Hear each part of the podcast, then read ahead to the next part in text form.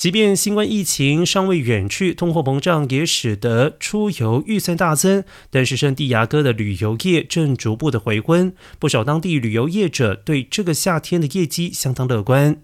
圣地亚哥观光局首席营运长卡皮奇表示，旅游业目前稳定复苏，虽然尚未恢复大流行前的水平，但是航空业、饭店的预订量几乎都回到疫情前的百分之七十。